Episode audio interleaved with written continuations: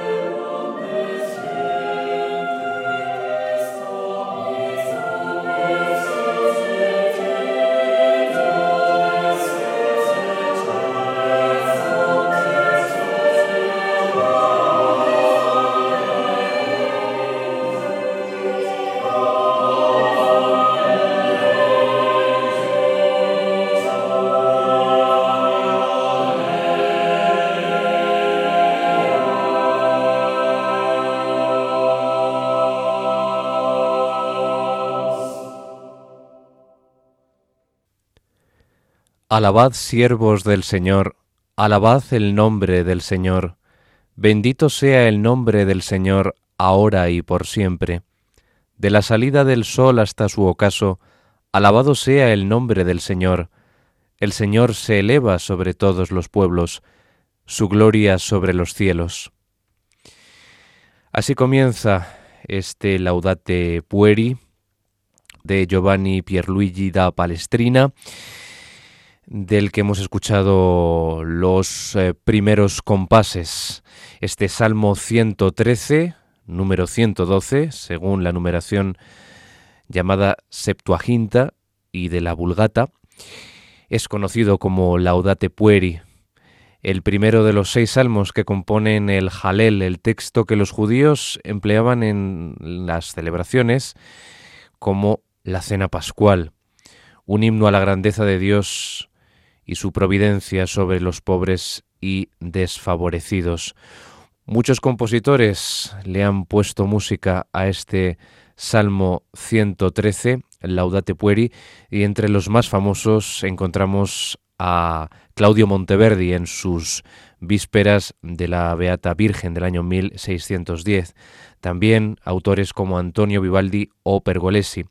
Pero hoy este programa de Enclave de Dios en la sintonía de Radio María lo hemos iniciado con el de Palestrina, este autor fundamental de la polifonía sacra del siglo XVI. Precisamente a la polifonía sacra del Renacimiento vamos a dedicar hoy todo nuestro espacio en el programa En Clave de Dios porque queremos deleitarnos y disfrutar con este coro con el que hemos comenzado, que hemos escuchado, el coro El León de Oro, una formación asturiana que ha grabado un disco dirigida por el director eh, Peter Phillips, un aclamado director de formaciones eh, corales.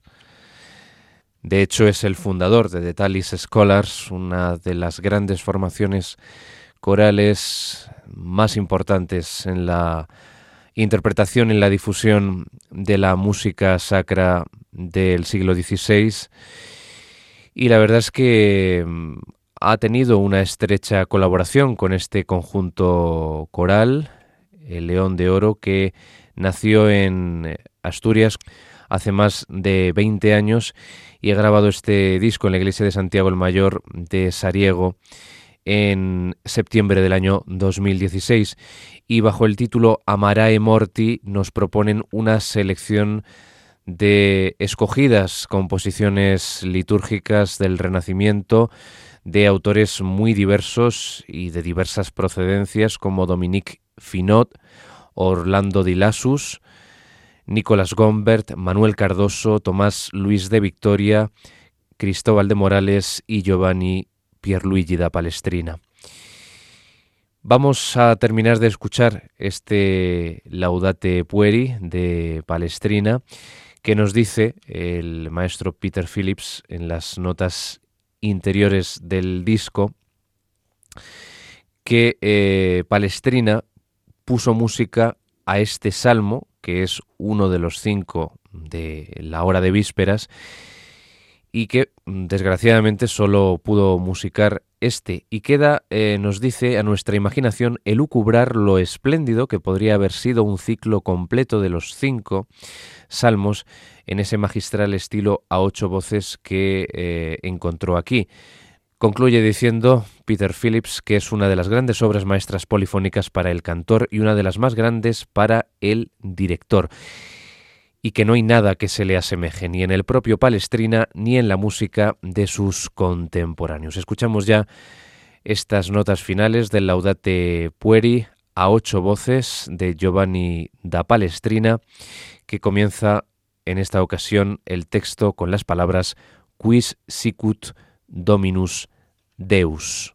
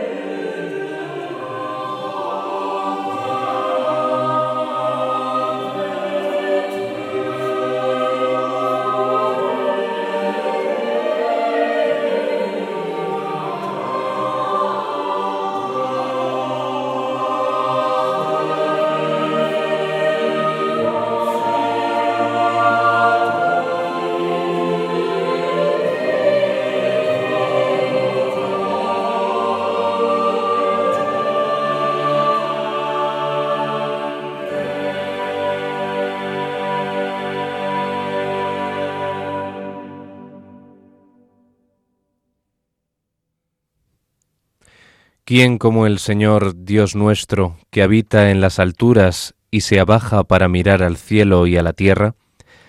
Levanta del polvo al desvalido, alza de la basura al pobre, para sentarlo con los príncipes, los príncipes de su pueblo. A la estéril le da un puesto en la casa, como madre feliz de hijos. Así concluye este Salmo número 112 en la numeración latina, o Salmo número 113 en la numeración hebrea, composición de Giovanni Pierluigi da Palestrina, a ocho voces que hemos escuchado en la interpretación de El León de Oro dirigido por Peter Phillips. La formación coral y el director que nos van a acompañar en esta edición de hoy de Enclave de Dios a través de este Amarae Morti. Como hemos eh, podido comprobar con esta pequeña muestra, es muy sólido el trabajo conseguido por Peter Phillips y también por su director actual, Marco Antonio García de Paz, dos eh, directores que están sacando lo mejor de estas voces de una agrupación que nació de forma muy localizada, pero que ha ido incrementando sus actuaciones su presencia en diferentes lugares de la geografía española y también fuera de España, ya que ha actuado en destacados festivales europeos, Estados Unidos y África y como digo mantiene eh, una colaboración continua con eh, escenarios españoles, con orquestas de nuestro país de muy diversa procedencia y la verdad es que el respaldo del director Peter Phillips a esta agrupación coral es realmente eh, un sinónimo de que esta coral va a tener una importancia muy destacada en los próximos años, ya que el trabajo es, como digo, muy estrecho entre la formación asturiana y el director eh, coral británico. Vamos a quedarnos ahora con una pieza del genial compositor abulense Tomás Luis de Victoria. Y en este disco se recogen varias obras, concretamente dos del compositor y sacerdote abulense, como es el Regina Celli y el Magnificat Primitoni que está escrito también para ocho voces. El Magnificat es el canto que eh, está asociado a la Virgen. Continuamos, eh, por lo tanto, en el rezo de vísperas y volvemos a las notas del maestro Peter Phillips que nos dice de este Magnificat de Victoria que es una de sus obras maestras y no hace falta decirlo porque lo vamos a comprobar nosotros con nuestros propios oídos. Está compuesta en su totalidad para dos coros, sin ningún canto llano, a excepción del inicio, aunque eh, no se trata de una escritura considerada como cori spezzati, o sea, dos eh, coros que se responden eh, mutuamente con la misma música, esto no lo encontramos aquí como en otras composiciones contemporáneas de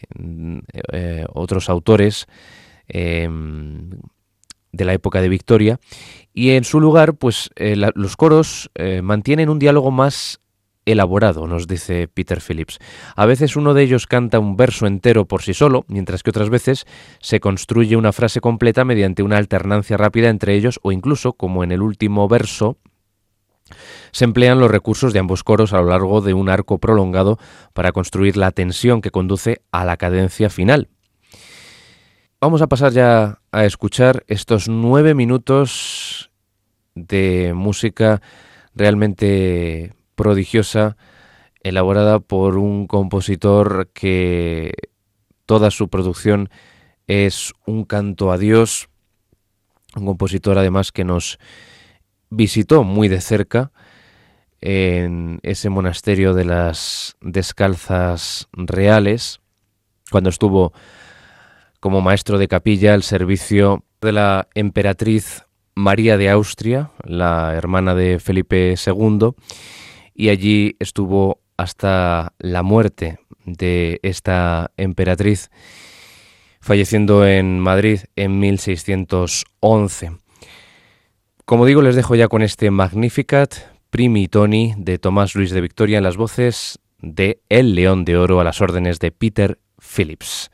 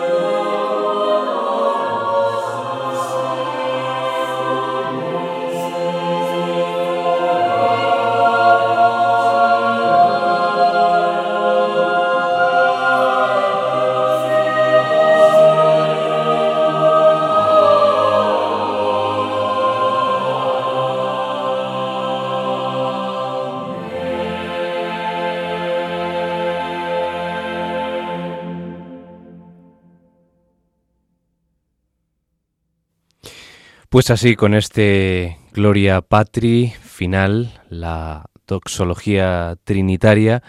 concluye este Magnificat Primitoni a ocho voces o en dos coros de Tomás Luis de Victoria, que hemos escuchado una vez más en la interpretación exquisita de El León de Oro a las órdenes a la batuta de Peter Phillips. Y vamos a dejar la polifonía del compositor abulense, Tomás Luis de Victoria, y nos vamos con la de Orlando di Lasso, u Orlande de Lassus, se puede decir de estas dos maneras. Vamos ahora con una de sus obras eh, que nos habla de un texto que se suele cantar como antífona en las misas de Cuaresma y que fue traducido al alemán por Lutero y al inglés por Cranmer. Estamos hablando del Media Vita. Según una fuente antigua, nos sigue contando Peter Phillips en sus notas, tiene su origen en una canción de batalla, obra de un monje de San Galo llamado Notker Balbulus, el tartamudo, que murió en el año 912. Sin embargo, el texto se consideró tan poderoso que el Sínodo de Colonia decretó en el año 1316 que nadie debía cantarlo sin contar previamente con el permiso del obispo residente. Independientemente de sus orígenes, Media Vita se reveló como una fuente de inspiración para compositores de diversos orígenes, no solo flamencos, como es el caso de Orlando di Lassus, sino también ingleses. Las versiones que aquí recoge el coro El León de Oro de Lassus y de Gombert muestran a las claras, nos dice Phillips, que el texto conmovió profundamente a ambos grandes compositores. El carácter grave de este texto, Media Vita, hacía inapropiado, nos sigue relatando eh, Peter Phillips, un estilo madrigalesco por parte de, Orlando Di Lasso. Pero Lassus, a diferencia de la versión de Gombert, pues no abandona por completo la textura ligera que se suele encontrar en la música no sacra, la música secular, de puro entretenimiento, y lo incluye eh, en, en esta versión suya del Media Vita. En esta composición habida cuenta de la presencia del canto llano y el uso de la imitación entre las voces, el estilo pues netamente polifónico asociado a una composición de estas características, Phillips nos eh,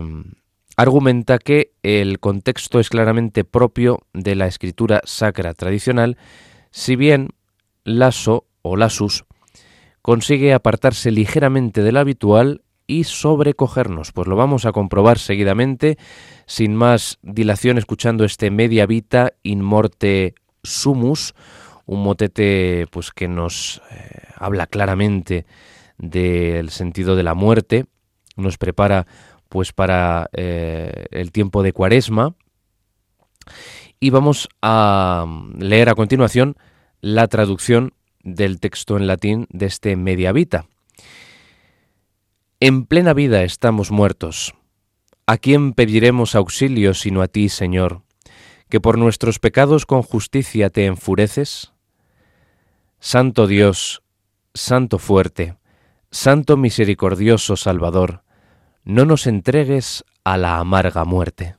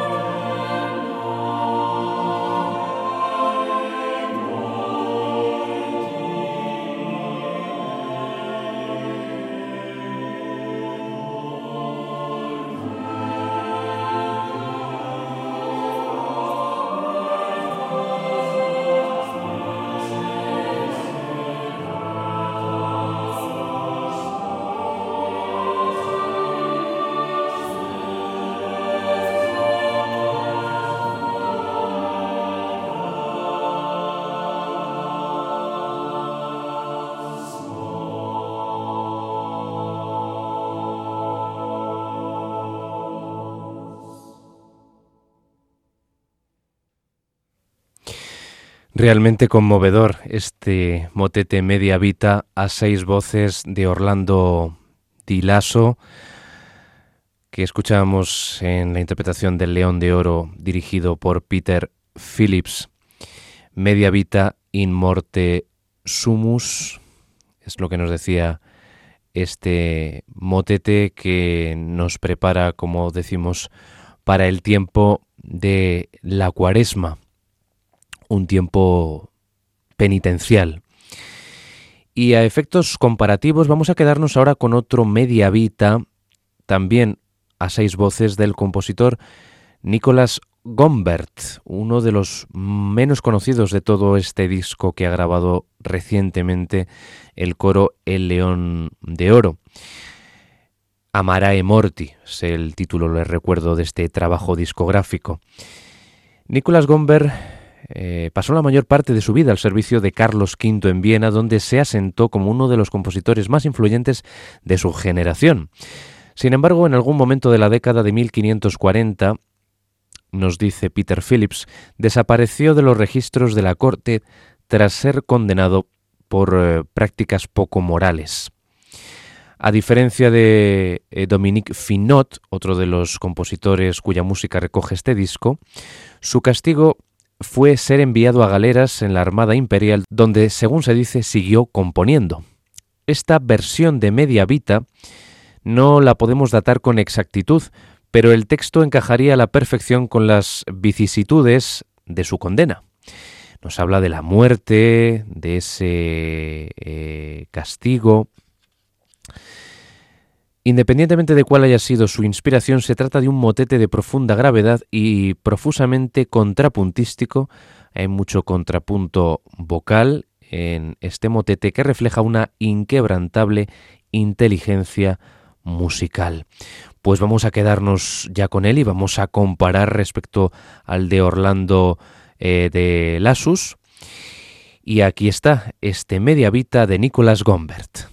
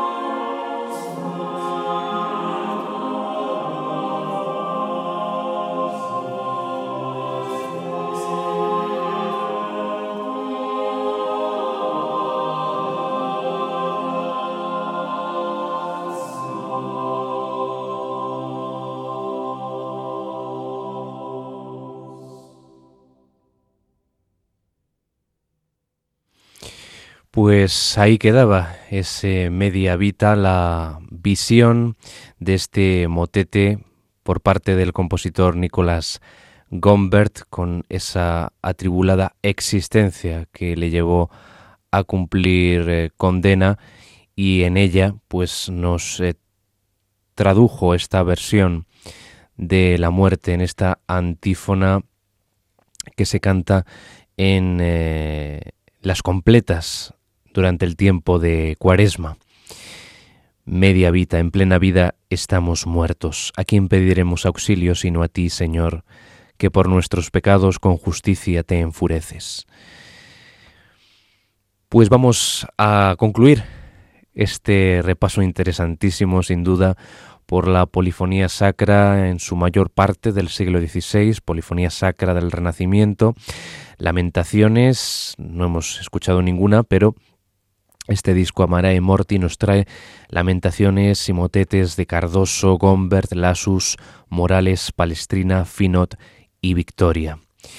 Vamos, como digo, a concluir esta selección, este recorrido por la música sacra interpretada por el coro El León de Oro, coro asturiano,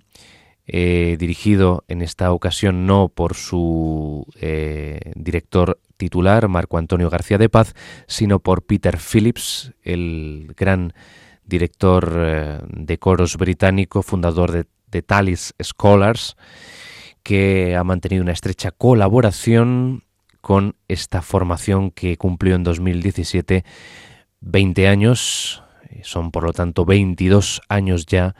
disfrutando em, de la polifonía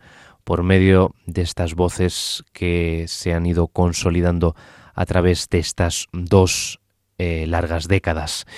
Y vamos a terminar el recorrido, como digo, con un Regina Celli,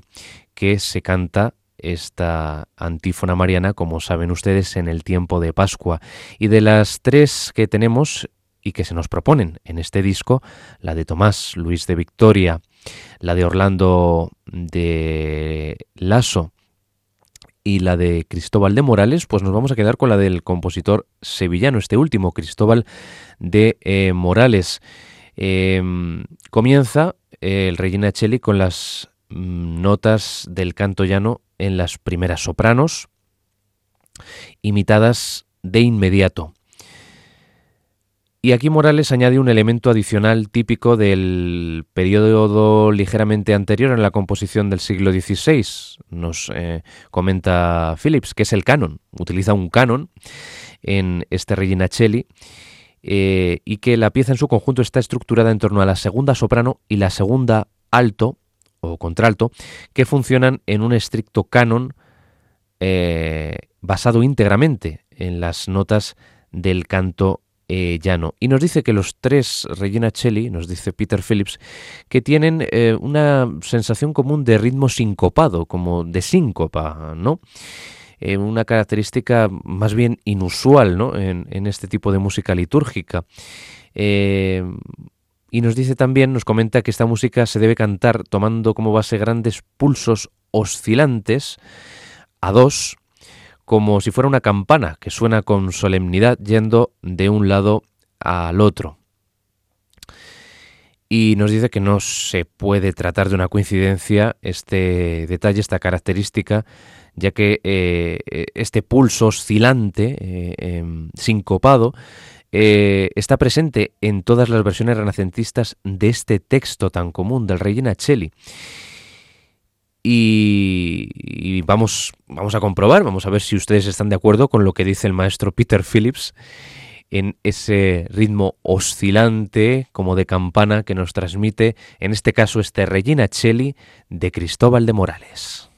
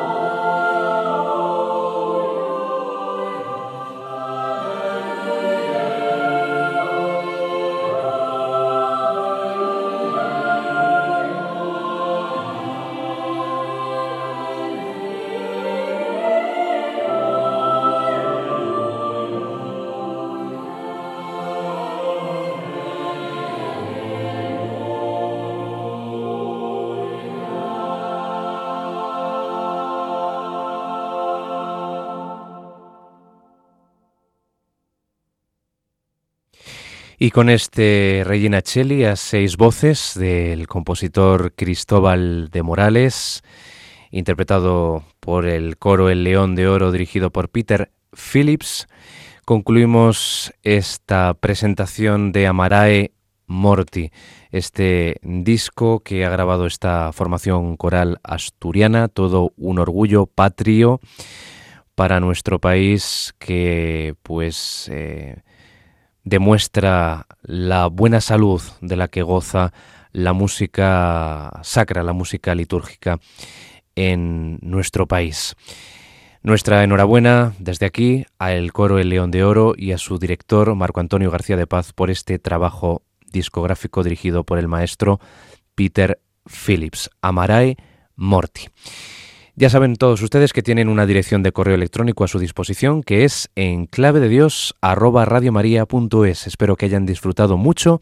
con la polifonía sacra del siglo XVI, la polifonía que siempre nos conmueve, ¿verdad? Porque parece que nos hace comulgar directamente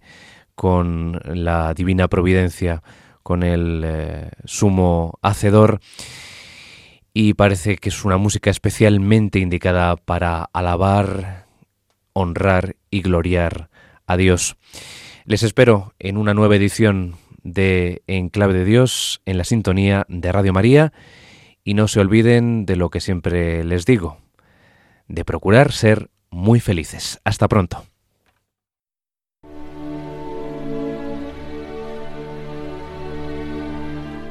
Y así termina En Clave de Dios con Germán García Tomás.